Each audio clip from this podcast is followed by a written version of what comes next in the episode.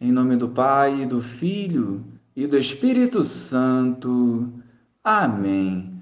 Bom dia, Jesus.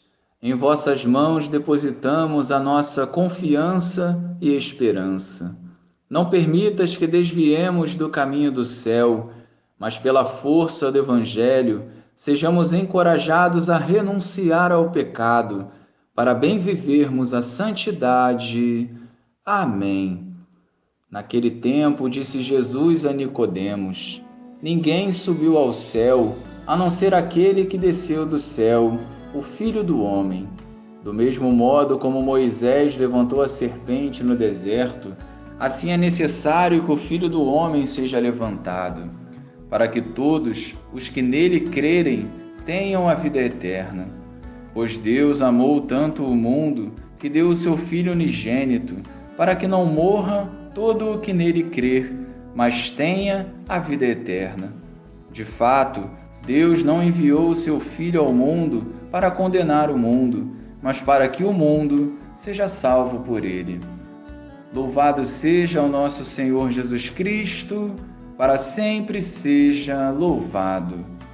A Igreja hoje celebra a exaltação da Santa Cruz símbolo de sofrimento e maldição, a cruz tornou-se sagrada para o cristão através do amor de Jesus pela humanidade, que supera a dor e a morte.